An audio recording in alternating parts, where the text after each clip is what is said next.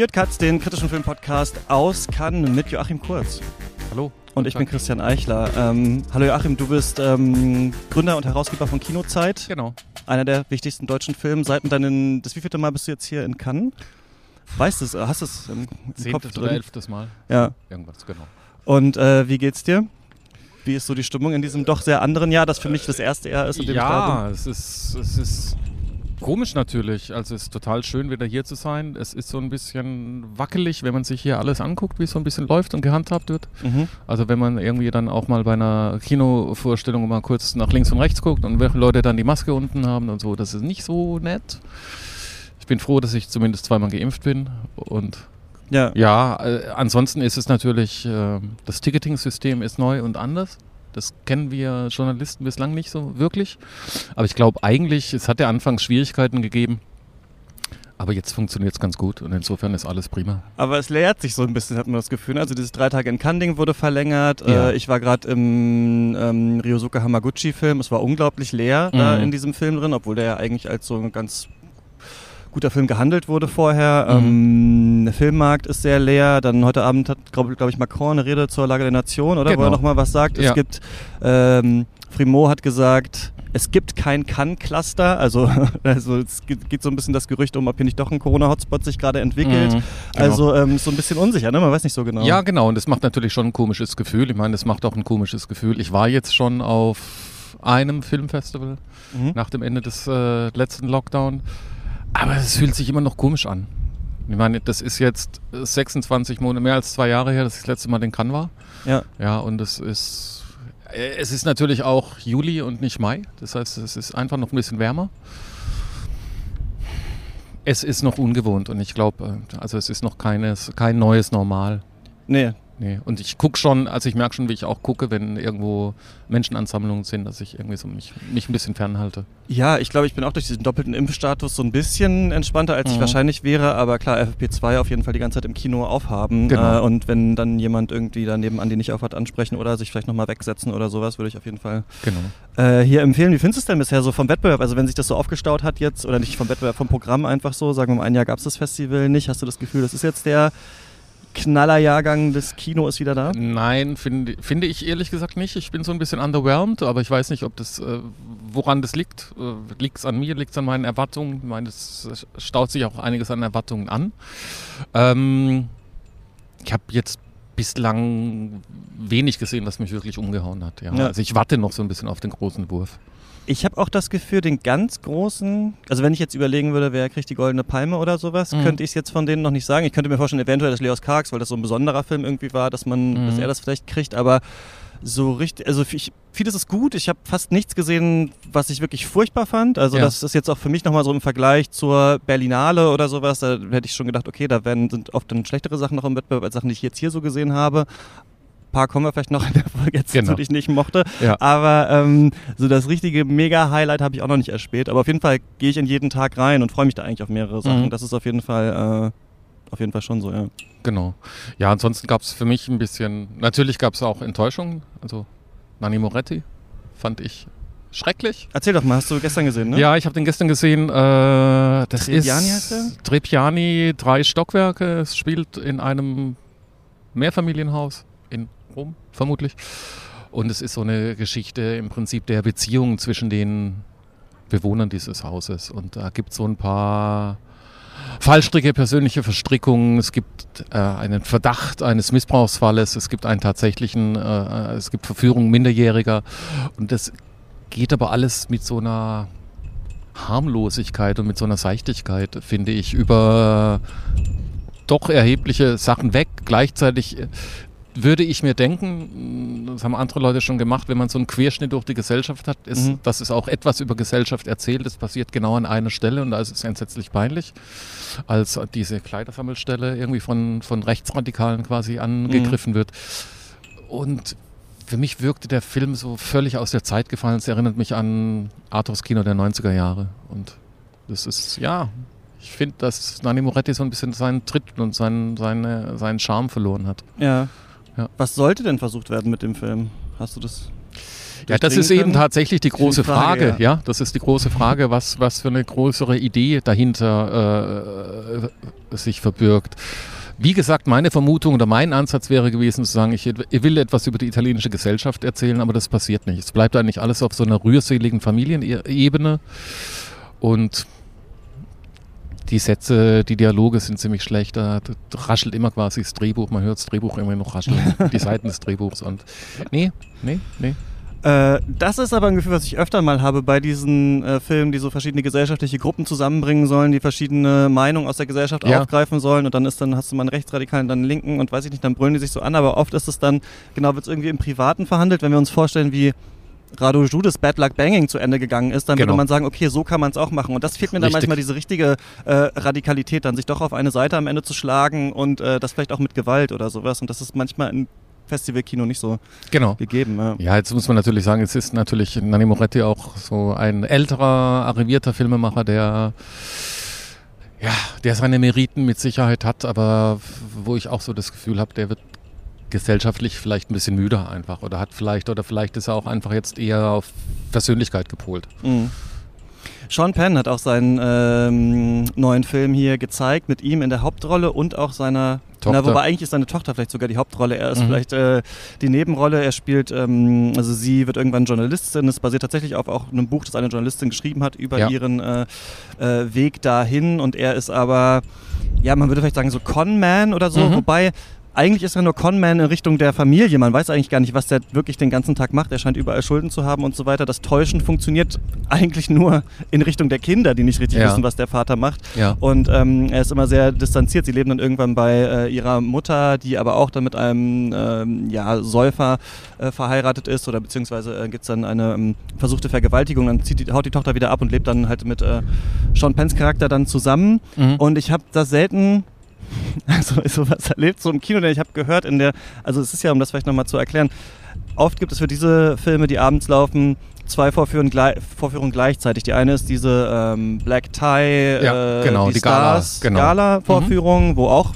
Presse mit rein kann, wenn man sich vorher angemeldet hat. Ja. Und die daneben ist dann noch die Pressevorführung, wo es leichter ist, äh, eigentlich dahin zu gehen, weil das kann man direkt buchen. Für das andere muss man sich mit meinem Akkreditierungsstatus erst bewerben. Deswegen war ich auch noch nicht bei diesem Black Tiding, weil es immer das andere eigentlich safe ist. Und da gab es irgendwie Standing Ovation zu vier Minuten für mhm. Sean Penn. In unserer Vorstellung wiederum haben Leute wirklich den Film ausgelacht am ja. Ende. Also das nicht ja. mich mal geboot, sondern wirklich darüber gelacht. Und ich habe selten sowas also ich musste wirklich auch mitlachen mit diesem Film, weil es so, also du hast vorhin gesagt, man hört die Drehbuchseiten rascheln, so schlecht äh, mhm. gespielt war und man sich da so reinsteigert und man so gefühlt hat, Sean Penn macht jetzt Method Acting und versucht seiner Tochter auch zu erklären, wie man Method Acting macht und dann brüllen die sich da an. Er ist zum Beispiel im Gefängnis, sie sind da auf dieser beiden Seiten dieser Scheibe ja. und man muss wirklich lachen. Dann kommt wieder irgendein Country-Song, der wirklich auch im Song textlich nochmal erklärt, was gerade im Film passiert. Also sie genau. reist dann durch die Staaten und dann kommt ein Song, da geht es irgendwie Traveling, Traveling the mhm. States oder irgendwie sowas. Mhm. Also ich, es hatte fast eine obskure, eigentlich sehenswürdige Qualität, fand ich, dieser Film, weil es so verirrt doch war. Ich weiß nicht, wie du den fandest. Ja, ich, fand, ich empfand es genauso. Ja.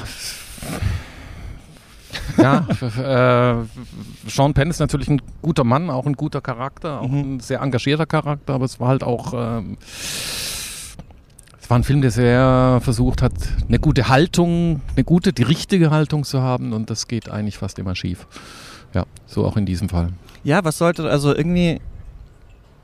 Also wir kennen so Filme wie The Wrestler oder sowas, ne? Diese Tochter-Vater-Geschichten, mhm. wo man sich immer versucht, seinem eigenen Vater abzuarbeiten, mhm. an dem man nie so richtig rankommt und dann vielleicht auch den für seine eigene äh, Persönlichkeitsentwicklung dann irgendwie doch brauchbar machen kann, vielleicht am Ende, aber das war hier so, also genau, ja. so seltsam Witz. Also die Leute mussten auch wirklich an den falschen Stellen lachen. Manchmal auch an den richtigen. Das dachte ich manchmal, ich weiß nicht, ob es dir auch so ging. In Teilen war der Film eigentlich ganz witzig, aber er hat sich so ernst genommen. Also ich dachte ja. eigentlich, man hätte das eigentlich lustiger erzählen können und eigentlich aus dieser ironischen Ebene, die Tochter und Vater haben, hätte man eigentlich die Tragik rausziehen können. Man hätte den Film gar nicht so offensichtlich äh, tragisch und schlimm eigentlich machen müssen oder anstreichen müssen, vielleicht von außen. Dann hätte das vielleicht besser funktioniert. Weil sie haben, glaube ich, ich meine, sie sind Vater und Tochter schon eine Ebene gehabt, aber halt nicht diese, ja. diese äh, dramatische. Ja. ja. Was mich äh, am Anfang wird mal so kurz angedeutet, dass er auch ähm, also, dass er die Schulden im Wesentlichen deswegen hat, weil er immer so hochfliegende Pläne hat. Mhm. Davon hätte ich gern mehr gewusst. Und so von dieser Hochstapelei, weil ja. Hochstapler fände ich total großartig. Ähm, Genau, aber das bleibt eigentlich im Verborgenen, ne? Genau. Äh, das, äh, das ist eigentlich etwas, was wir natürlich gerne sehen würden und wir auch, weiß ich nicht, aus Filmen wie Catch Me If You Can oder weiß ich nicht was äh, kennen und das hatte ich dann auch so ein bisschen erwartet. Okay, was Ja. macht er dann? Aber eigentlich klaut er so ein paar äh, Aktenkoffer und Man weiß es nicht ja, genau. man weiß es nicht so genau bei diesem Film, aber auf jeden Fall äh, war das witzig, den äh, zu sehen. Wie fandst du denn ähm, Bergman Island von äh, Mia Hansen Löwe, spricht man es, glaube ich, aus? Ja, ähm, es war in, in Teilen für mich ein gelungener Film. Also würde man sagen, die erste Hälfte hat mich total gekriegt. Mhm. Ähm, dann muss ich sagen, habe ich so ein paar Aussetzer. Der Film war relativ spät und er hat auch gewisse Längen. Und wir haben dann, ich habe dann irgendwann gemerkt, wie mir manche Szenen einfach auch ein bisschen fehlen. Und dann wurde er, er ist irgendwie so ein bisschen zerfasert, fand ich. Und hat, hat nicht, hat, der hat am Anfang eine richtige Richtung gehabt und hat dann ein paar falsche Entscheidungen getroffen, ist falsch abgebogen. Ja, das Ja. Gefühl hatte ich auch. Also ich fand's, ich fand den über weit, also vor allem dann, wie du das eigentlich beschreibst, auf der zweiten Hälfte ziemlich unerträglich. Es geht um ein Künstlerpaar, Mhm. beide sind äh, Filmemacherinnen, oder? Oder auf jeden Fall äh, schreiben sie an, beide an Drehbüchern. Ja. Tim Roth ist so ein bisschen der erfolgreichere, der Star und ähm, Vicky Krieps ist ähm, so ein bisschen upcoming, aber hat auch schon ein paar Filme gemacht Mhm. und sie äh, sind natürlich große Bergmann-Fans und gehen deswegen auf diese Fahre, diese Insel, Mhm. äh, auf der ja, Persona spielt zum Beispiel und so weiter und äh, ähm, Bergmann halt gewohnt hat und ganz viele Sachen produziert hat und so weiter und so fort. Und das Witzige an dem Film schon, das muss ich ihr zugestehen, ist, diese Absurdität herauszustellen, wie es da jetzt eine Bergmann-Safari gibt oder Ja, man dann genau. jetzt den Lammburger essen Ja. kann und so weiter. Und ich Genau. mochte auch gerne, wie Vicky Krieps das eigentlich spielt. Also sie hat immer, also die haben ja auch irgendwie so sexuelle Probleme, beide so ein bisschen Mhm. Szenen einer Ehe wird ja auch so ein bisschen Mhm. angedeutet und man merkt, aber sie macht sich darüber auch so ein bisschen lustig. Also es klappt nicht so richtig, aber es kommt nie so eigentlich der große Streit auf den Tisch. Und diese Sachen fand ich alle noch so ganz in Mhm. Ordnung. Aber Genau. dann erzählt sie ihm von ihrer Drehbuchidee, die sie Mhm. hat, und dann fängt ein Film im Film an Ja, äh, mit genau. Mia Wasikowska, die dann aber auch wieder nach Bergmann. Das ist, glaube ich, der Punkt. Ich weiß nicht, wenn man Märchen zum Einschlafen höre ich manchmal Märchen und Märchen sind ja immer so aufgebaut, dass immer alles dreimal passiert und deswegen kann man dazu sehr gut einschlafen. Und hier ist es halt dann so, dass die dann auch wieder auf Bergmann Island kommen Mhm. und auch wieder dann dahin und auch dann wieder in den Häusern von Bergmann sind. Und dieser Film im Film ist Der hat fand nicht ich so nichtssagend und egal, Genau. das soll ja, glaube ich, so ihre erste Jugendliebe sein oder so, was da Mhm. äh, aufgenommen wird. Und irgendwann fragt sie ihn ja, hörst du eigentlich nach zu oder Mhm. langweile ich dich? Und Mhm. dann habe ich mich angesprochen gefühlt und gesagt, also Ich ich, langweile, Ich mich ich langweile genau. mich. Bitte hör auf, von deinem Drehbuch zu erzählen. Ja, Ich genau. glaub, es interessiert mich raus. nicht. Ja, Ja, ja, und das genau. hatte ich dann, und deswegen fand ich das dann äh, ähm, seltsam und ich habe mich dann gefragt, wollte Hans und Löwe, also ist sie, wer ist sie eigentlich jetzt hier in diesem Film? Ist sie Mhm. einfach auch großer Bergmann-Fan und wollte das dann mal so machen? Ist das, ist ja auch, glaube ich, vom schwedischen Tourismusboard auch so nochmal mit finanziert, der Film? Also, weißt du, persifliert er, ist das fast alles ironisch und als Persiflage zu sehen, was wir da sehen, auch diese Filmnerds, diese Mhm. Bergmann-Nerds und so weiter und Mhm. auch vielleicht, wie sie dieses relativ äh, stupide Drehbuch schreibt? Oder ist da irgendwo dann doch der wahre emotionale Kern? Weil da ist der Film am Ende so abgebogen, dann Mhm. in ihr dann doch so die große Künstlerin, glaube ich, zu sehen, das, was ich irgendwie nicht so ganz Richtig, begriffen habe. genau. Ich weiß nicht, Ja, wie es ja. dir ging. Ja, das sehe ich genauso. Ja, und wie gesagt, also es war, hätte da mir eben mehr Ironie gewünscht und mehr auch so, weil äh, wirklich das ist satirische Potenzial, zum Beispiel der Bergmann-Safari ist einfach großartig. Mhm. Es gibt auch immer wieder schöne Szenen, wo die Einheimischen sozusagen, ah, Bergmann, das war so ein Idiot oder, ne? Ja. oder ihn gar nicht kennen, Bergmann, ja. ich kenne ihn gar nicht. ja, das, das sind so Sachen, die großartig sind, davon hätte ich gern mehr gehabt. Na, ich frage mich halt, wenn du sowas machst, wie referenzierst du ihn dann in diesem Film? Und bei mir ist es so, ich habe drei, vier Bergmann-Filme irgendwie gesehen. Das heißt, ich habe bestimmt viele Sachen nicht Mhm. äh, dann entdeckt, die da wahrscheinlich Referenzen waren. Aber gleichzeitig wird ja auch im Film so sehr oberflächlich über Bergmann geredet. Also es ist ja nicht Mhm. so, dass wir da jetzt tiefgründige Gespräche über sein Werk wirklich viel haben. Also Mhm. der Film geht ja auch mit so einer Oberflächlichkeit ran und sagt ja auch, also am Anfang sagt Tim Roth dann zu Vicky Kriebs Charakter, naja, es muss ja nicht gleich Persona werden, was du Mhm. hier schreibst. Und das Genau. ist ja auch eine Aussage an uns.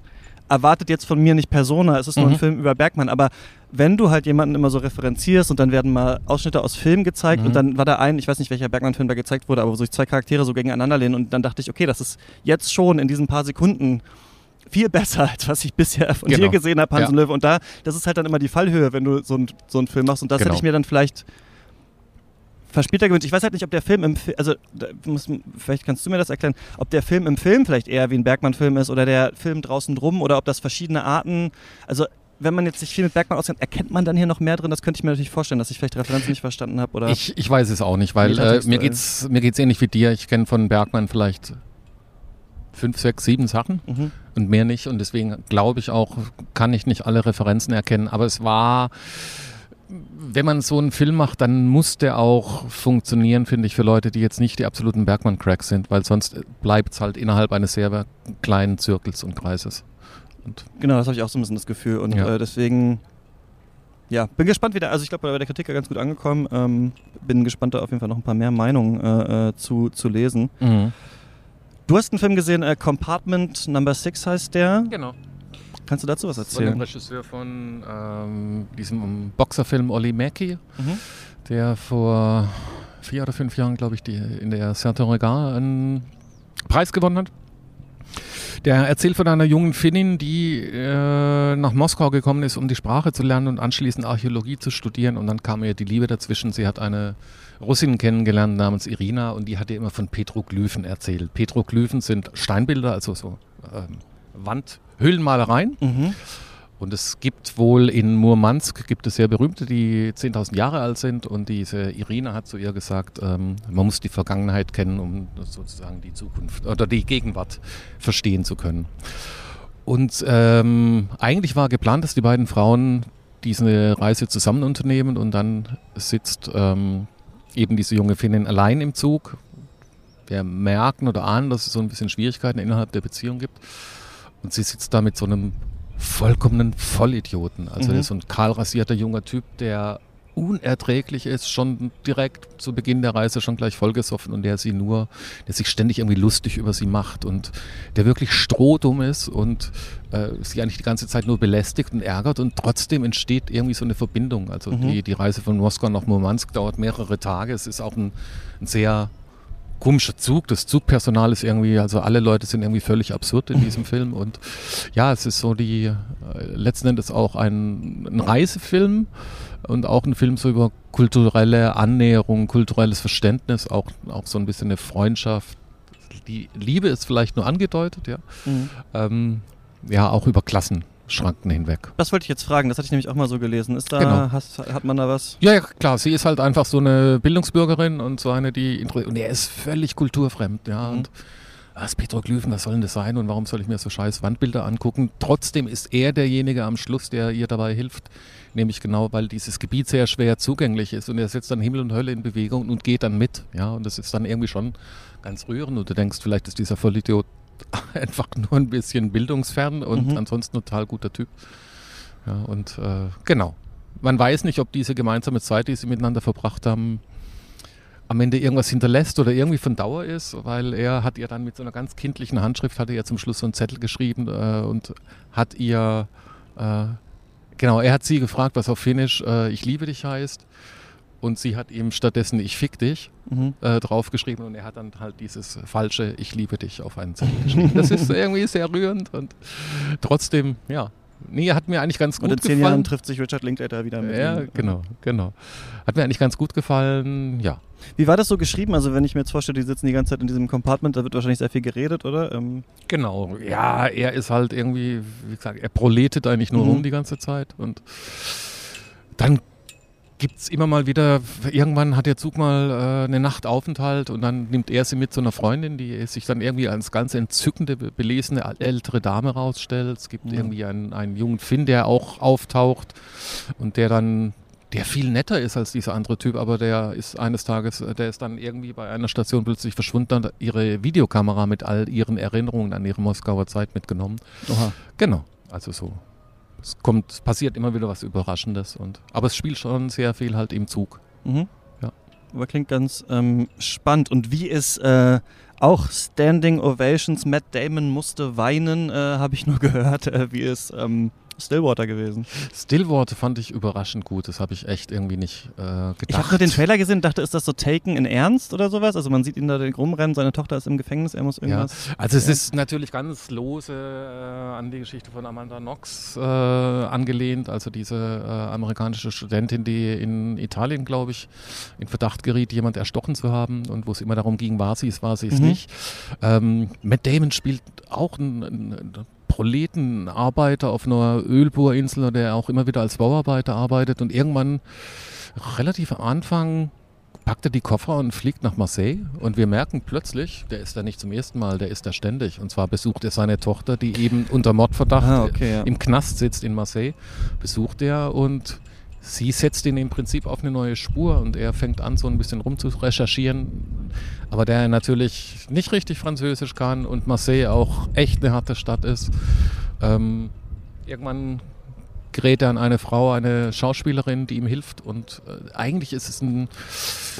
Es ist in amerikanischen Filmen oft so, ah ja, dieses Europa und es ist irgendwie, ne? Und, Mhm. und es ist aber, der Amerikaner ist völlig hilflos und äh, es ist eigentlich auch eine ganz schöne Geschichte, weil dieser Film Europa, Marseille, Frankreich ernst nimmt. Ja? Ja. Und das ist, ja, aber es hat ähm, der Drehbuch der Thomas Bidegain, der, der Drehbuchautor von Jacques Audiard, ist halt beim Drehbuch Mhm. mitgeschrieben und das Okay. merkt man einfach. Ja. Genau, und es war erstaunlich schön. Tom McCarthy ist, habe ich auch gehört im Interview, total nett und äh, es spielt die eine Schauspielerin mit, die äh, äh, wie heißt sie? Camille Cloton, die gerade im Kommen ist. Und zwar gibt es eine wundervolle äh, Serie Call My Agent. Spielt in einer Pariser Schauspielagentur. Da ist sie eine der Agentinnen und sie spielt jetzt eben die, die Schauspielerin, die, die mit Damon hilft. Und man sieht so ein bisschen, also auch so ein bisschen eine Kritik vielleicht an dieser äh, US-amerikanischen Haltung. Also ist, er ist nicht der Held in der strahlenden Rüstung wahrscheinlich, sondern Überhaupt er nicht. wird auch dekonstruiert so ein bisschen. Weil es ist ja ganz interessant, weil äh, nur, ich weiß nicht, warum ich diesen Taken-Vergleich habe, aber Liam Neeson, das war doch auch in Frankreich. Also ist doch auch seine Tochter bei Taken Ja, ja. nach Frankreich Ja, und wird dann genau. da verschleppt und dann ist er, oh was, wo gehst du hin nach Frankreich? Gut, dann komme ich jetzt hinterher und äh, das ist ja dann eine so eine wichtige, witzige Spiegelung eigentlich. Ja, ja, ja, genau. Also es ist auch irgendwie lustig, dass es gerade immer noch Frankreich ist. Mhm. Und ich vermute, ob man vielleicht so ein bisschen denkt, Frankreich ist so der größtmögliche Unterschied zu den USA, so kulturell möglicherweise. Also er kommt ja aus Stillwater, Oklahoma, was ein Mhm. entsetzliches Nest ist. Und da ist Frankreich schon ein großer Gegensatz. Und politisch, was will der, was will er mit diesem Film? Ich weiß. Politisch, politisch hat der Film jetzt, glaube ich, nicht so viel zu sagen. Aber es geht schon, es geht eigentlich schon um die Vater-Tochter-Beziehung, Mhm. weil er irgendwie auch nicht so ein richtig guter Vater war und äh, wie er sich aber auch wandelt und wie er sich anpasst und wie man diesem Menschen das äh, irgendwann wohnt er in Frankreich, wohnt er in Marseille, um seiner Tochter zu helfen. Ja? Mhm. Und das ist eigentlich eher so, schon auf einer persönlichen Ebene. Ja. Politisch ist da nicht so viel. Ähm, auch um eine persönliche Ebene geht es bei Drive My Car von äh, Ryosuke Hamaguchi. Er war ja schon auf dem Festival in diesem Jahr auf der Berlinale mit Wheel of Fortune and wie hieß das nochmal? Weiß ich nicht mehr genau. Der, äh, der aber auch äh, ganz gut war. Und ähm, zwar hat er jetzt hier eine echt kurze Haruki Murakami-Geschichte, Drive My Car heißt die, aus diesem äh, Band Männer, die keine Frauen haben oder so hieß der, glaube ich, äh, jetzt auf drei Stunden ausgewälzt. Und das ist ganz interessant, weil wir hatten sowas ja schon mal so ähnlich bei Lee Chandongs Burning, der ja auch auf einer Murakami-Kurzgeschichte basierte und dann eben, glaube ich, zweieinhalb Stunden oder sowas war. Also wir wissen auf jeden Fall, es geht, das kann man machen. Und ähm, Hamaguchi zeigt hier, es geht auch in diesem Fall und es fühlt sich, also es ist interessant, diese Filme sind unterschiedlich, aber man, der Murakami kommt doch immer irgendwie durch. Also es geht immer um so einen ganz diffusen Verlust, um so ein Nachspüren nach einer Person, die vielleicht mal da gewesen ist, dann über den Kontakt mit jemand anderem, der die vielleicht auch kannte. Und das ist halt hier auch so ein großes Thema. In dieser Kurzgeschichte geht es eigentlich, ich habe gerade noch mal reingelesen, um einen Schauspieler, der ähm, eigentlich immer gerne zum Theater hinfährt, um da mit so einer Kassette äh, seinen Text nochmal zu üben. Und äh, der braucht jetzt aber aufgrund eines Unfalls, in der Kurzgeschichte äh, zumindest, im Film wegen der Theaterregeln, eine äh, Chauffeurin, die ihn fährt. Und es ist hier eben so in diesem Film, dass er quasi den Text lernt, indem er mit seiner verstorbenen Frau spricht. Denn diese Frau hat, den, hat die anderen Parts immer eingesprochen und dann immer Pausen gelassen für ihn und so sitzt er eigentlich immer im Auto und redet dann immer mit, äh, mit ihr. Und darum geht es ganz, ganz viel in diesem Film. Also wie Kunst und Verständnis durch Kommunikation und so ein Hin und Her entsteht. Zum Beispiel ist es auch so, dass es wirkt fast wie eine andere Murakami-Kurzgeschichte, dass seine Frau irgendwann immer nach dem Sex Ideen bekommt für Drehbücher und ihm dann anfängt, die zu erzählen. Und äh, sie sind aber beide dann immer noch total stillieferig und er weiß das dann aber am nächsten Tag meistens noch und erzählt ihr dann zurück, was sie ihm erzählt hat und dann baut sie daraus diese Drehbücher und so und äh, später ist es auch noch so, dass er dann andere Schauspielende wiederum coacht an so einem Konservatorium. Äh, er ist halt auch ein großer Star und die wollen alle von ihm lernen und da auch verschiedene Arten des Spielens, des eher theaterhaften Sprechens oder eher authentischen Sprechens und sowas immer so hin und her gespiegelt wird. Der Film schaufelt sich aber immer mehr drauf. Es geht drei Stunden eben und immer, es kommen immer weitere so Nebenhandlungsstränge und Dinge, die vielleicht auch nochmal wichtig werden und ich habe auch manchmal dieses Problem, in leichten Sekundenschlaf zu kommen. Und das war bei diesem, also die letzte Stunde ist fast nur noch, Leute sitzen in dunklen Räumen und erzählen sich gegenseitig äh, Geschichten von früher. Hier wird eher Murakami sehr viel erzählt, also mehr als in Burning, wo vielleicht eher noch durch Bilder, durch Bewegungen erzählt wurde. Also hier erzählen sich Menschen wirklich äh, auch ihre Lebensgeschichte, aber es kriegt äh, Hamaguchi trotzdem ganz gut hin. Ich würde sagen, der Film verliert sich so ein bisschen vielleicht zu stark in der letzten, im letzten Drittel, aber das ist einer, den man, glaube ich, sich noch mehrfach anschauen kann und darin suchen kann, weil sie auch eben so ein Chekhov-Stück da aufführen. Und weißt du, wenn er dann im Auto sitzt und mit seiner Frau diese Zeilen durchgeht, dann kannst du natürlich dich auch die ganze Zeit fragen, okay, wie stehen jetzt diese Zeilen, die die besprechen, eigentlich im äh, Bezug zu dem, was wir im Film sehen? Nur das habe ich auch manchmal das Ding bei natürlich fremdsprachigen Filmen, wo du das alles immer mitlesen musst, auch ja. noch, was natürlich geht, aber so ab, ab, dem fünften Festivaltag ist es manchmal ein bisschen schwierig. Genau. Durchdringt man nicht alles. Deswegen, ich finde, er macht es ganz gut. Äh, vielleicht ein bisschen zu lang für manche, aber ist auf jeden Fall ein sehenswürdiger Film. Für mich aber jetzt nicht das vielleicht große Highlight, was wir nach ähm, Wheel of Fortune vielleicht erwartet hätten, aber ähm, ganz gut. Hast du noch irgendeinen ja, also was mir bislang eigentlich am besten gefallen hat, war der norwegische Film von Joachim Trier, World's äh, Worst Person. Äh, der französische Titel trifft es eigentlich fast besser, Julie. Oh, Auf den kommen wir äh, witzigerweise jeden Podcast hier zurück. Ist ganz interessant, weil ja, jeder äh, nochmal rausholt. Ja, was mochtest genau, du da? Äh, ich mochte total äh, die Figuren allesamt, alle miteinander, äh, die Art und Weise, wie. Übrigens, der Comiczeichner aus dem Film ja. ist ja dann in Bergman Island auch wieder der Love genau. Interest gesehen. Da habe ich mich auch gewundert, dass er dann genau. nochmal wieder vor. Genau, weil der eigentlich ein bisschen charismafrei wirkt. Ne? Mhm, ja. Aber nee, an dem Film hat mir total viel gefallen. Also die, die Souveränität, die ganze Erzählhaltung, ist auch, äh, also dieses chaotische Leben in, so streng zu gliedern in, in die Kapitel. Äh, auch die Souveränität, mit der der Film Tempowechsel, atemberaubende Tempowechsel vornimmt. Mal ist es total gerafft und dann geht es wieder total ins Detail. Mhm. Es hängt sich auch an so einem Detail auf. Es war einfach eine große Souveränität. Hat mir sehr viel Freude gemacht, ja. ja. Wie kam er denn bei den anderen weg? Ganz gut eigentlich, ja. ja. Also ich glaube, bei Kritik.de im Podcast fanden sie, dass sie die Frau so ein bisschen die Nebenfigur hier eher war und sie eher sich mhm. um die Männer gedreht hat. Ich hatte das Übrigens auch bei Bergman Island, man schaut ja dann immer, was sind eigentlich so Themen, die sich durch so ein Festival ziehen. Und es geht ganz stark um, der, um die Entstehung von Kunst in vielen Filmen oder sogar um Film. Also bei Bergman Island schreiben sie ja die Drehbücher, bei The Souvenir Partout wird ein äh, Film gedreht. Bei diesem Film versucht sie auch noch ihre künstlerische Ader zu finden genau. und strauchelt am, mit diesen Männern. Bei Drive My Car wird ein Theaterstück aufgeführt und mhm. so weiter nach einem Drehbuch, das die Frau geschrieben hat. Also das ist wirklich etwas, was wir ganz, ganz oft mhm. ähm, äh, hier tatsächlich sehen. Und äh, genau, das haben wir, glaube ich, gesagt, dass es vielleicht ein bisschen mehr noch um sie hätte gehen sollen. Aber ich mochte auch, dass sie so eine Leerstelle bleibt und durch ihr Schauspiel eher, eher so den Charakter ausfüllt und gar nicht durch genau Information. Das hat mir eigentlich ja. ganz gut gefallen. Ne? Ja. Ja. Muss man auch erstmal schaffen. Genau, ja, weil es ja auch darum geht. Also es geht ja um Selbstfindung und wer bin ich und vor allen Dingen also, und ich merke das, ich habe ich hab zwei Töchter, die eine ist jetzt irgendwie Anfang 20, da geht es irgendwie ganz stark darum, wer bin ich auch anhand dieser Möglichkeiten, die ich habe. Ja? Und das ist, das ist ein Thema, das ist der Film, das ist jetzt nicht vielleicht, wo man sagt, das ist jetzt das weltbewegende Thema, aber es hat jeder. Jeder geht durch diese Phase durch und ich habe das lange nicht so gesehen wie, also so überzeugend auch auf der Leinwand wie jetzt gerade in dem Film. Ja. ja. spannend auf jeden Fall, dass der so lange bei vielen noch irgendwie im äh, Gedächtnis mhm. ist. Einen erzähle ich dir noch, äh, weiß nicht, ob du den gesehen hast, Intregalde von Radu Muntean. Nein. Äh, Radu, wir hören, es ist wahrscheinlich die rumänische äh, Welle, die immer weiter äh, rollt und ähm, Sie haben mich wieder ausgetrickst, die Rumänen, habe ich gemerkt in diesem Film, weil ich dann zwischenzeitlich so genervt und so gelangweilt von diesem Film war und überhaupt nicht verstanden habe, wo wollt ihr hin, was mhm. wollt ihr aussagen. Und dann wirklich die letzten beiden Shots sind gekommen und ich dachte, ach so, jetzt habe ich es, glaube ich, besser okay. verstanden. Es geht um ähm, entweder eine NGO oder eine Regierungshilfstruppe, die in Rumänien durch die rumänischen Berge fährt und da so Hilfsgüter hinbringen soll. Also einfach so Säcke, wo mhm.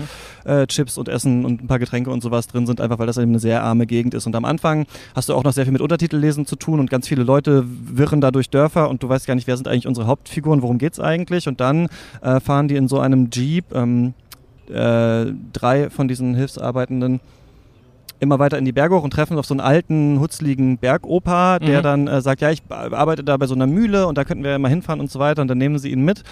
Und dann bleiben sie aber im Schlamm stecken. Mhm. Und dann ist die Frage, wie kommen wir hier wieder raus? Wir haben keinen Empfang mehr. Ähm, sagt der alte Mann überhaupt die Wahrheit? Der war sehr verwirrt. Der ist jetzt scheinbar schon mal vorgegangen. Was machen wir jetzt? Äh, dieses Auto funktioniert auch nicht mehr so richtig. Ah, da kommen zwei mit so einem kleinen Auto, die können uns vielleicht rausziehen oder vielleicht können wir irgendwen mit dem Trecker erreichen oder so. Mhm. Und dann wird der Film echt eine Tortur eigentlich, weil wir ewig lang diesen Prozess sehen, wie kriegen wir das Auto aus dem Schlamm, wie Mhm. können wir jemanden erreichen. Ach, ja, der alte Mann hat uns zwar hier in die Irre geführt, aber vielleicht müssen wir den jetzt doch nochmal mitten in der Nacht mit Taschenlampen von dieser Mühle wieder zurückholen und Mhm. so weiter. Und dann siehst du wirklich ewig, wie das dauert, wie sie diese Nacht verbringen und dann ganz erst am Ende merkt man, dass es eigentlich um die Frage hier, glaube ich, geht, wem eigentlich überhaupt geholfen wird von staatlichen Strukturen Mhm. Wer etwas wert ist, für wen etwas nur eine schlimme Nacht ist und für wen sowas eigentlich das ganze Leben ist und sich Ja. nie jemand in diese äh, Gegenden eigentlich hinbegibt.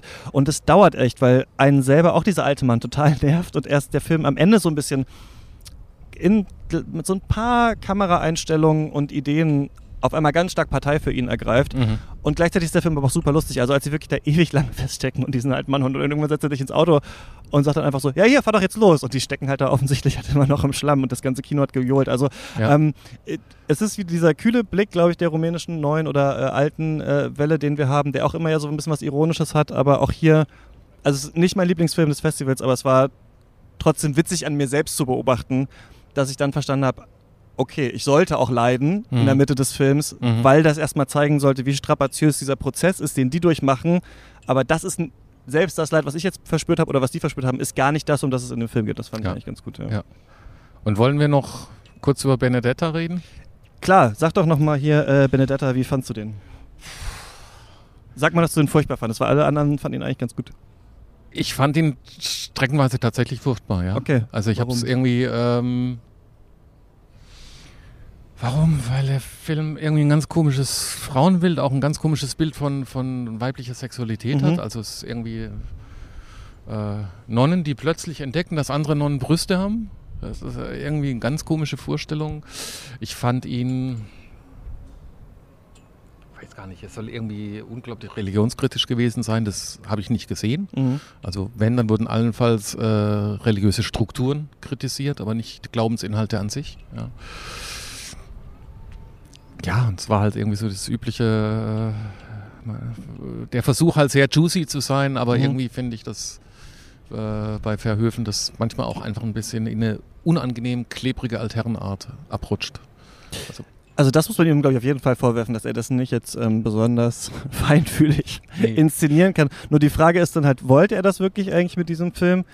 Und wenn er das nicht wollte und es eher um den Schockeffekt ging, das habe ich mich jetzt tatsächlich nochmal gefragt so die letzten Tage, waren das dann wirklich eigentlich so die Schockmomente oder waren die nicht vielleicht sogar doch ein bisschen zahm am Ende? Das, ich, ich glaube, ich mochte halt, dass er nochmal in diesem Spätwerk in diese trashigere Richtung geht, nachdem Mhm. er mit Elle so ernsthaft geworden ist, finde ich es eigentlich ganz, ganz gut, aber ich kann auf jeden Fall also wenn man sich dann eine intelligente lesbische Non-Liebesgeschichte äh, von erhofft, dann ist es auf jeden Fall Nee, nicht der nee, richtige Film. nee ja. das nicht. Genau, ja. Aber ich habe auch gehört, dass er eigentlich ziemlich äh, überwiegend gut, gut angekommen ist. Könnte so ein bisschen die Frage stellen, warum sowas im Wettbewerb läuft. Aber das frage ich mich bei Moretti ehrlich gesagt auch. Weil kann doch seine Schäfchen hat, oder? Und wenn du Mhm. einmal irgendwie dann so hier bist, also ähm, Ja, aber das äh, ist halt auch ein bisschen lang. Also das finde ich gerade jetzt bei Moretti, da, da weiß ich ganz genau. Ich weiß gar nicht, ob die den Film sich richtig angeguckt haben oder ob dann Nanni nicht irgendwie sagte, hey, ich habe einen neuen Film und, und das ist dann so automatisch gebucht. Ja, das finde ich irgendwie so ein bisschen. Ja, im Deutschlandfunk ähm, Kultur bei Patrick und Susanne äh, bei Vollbild haben sie auch immer so einen ganz kurzen Beitrag gemacht, warum so wenig deutsche Filme eigentlich hier im Mhm. Wettbewerb sind. Und eine Antwort war, weil die Berlinale auch viele gezogen hat, also Ja, ähm, klar. die guten Deutschen sich natürlich auch holt. Aber weil Leute in kann halt meistens Deutsche nicht mit ihren Erstlingsfilmen überhaupt äh, vertreten sind. Und das musst du eigentlich hinkriegen. Du musst eigentlich schon mit deinem Frühwerk hier rankommen und dann bist du quasi immer gebucht. Und ich glaube, wenn jetzt eine neue Regisseurin oder neuer Regisseur so einen Film wie Benedetta machen würde, never ever würde man den annehmen und hier zeigen. Nee. Aber gerade deswegen finde ich es ganz gut, dass man, dass man gesagt hat, okay, Verhöfen ist es, wir nehmen ihn mal rein, weil das immerhin so dieses Festival einerlei ein bisschen aufmischt. Ja, klar, genau. Und es hat natürlich auch so ein bisschen, ein bisschen diese Attitüde, hey, wir, wir trauen uns auch was. Und Mhm. wir, wir man, man braucht ja immer einen sogenannten Skandalfilm. Ja.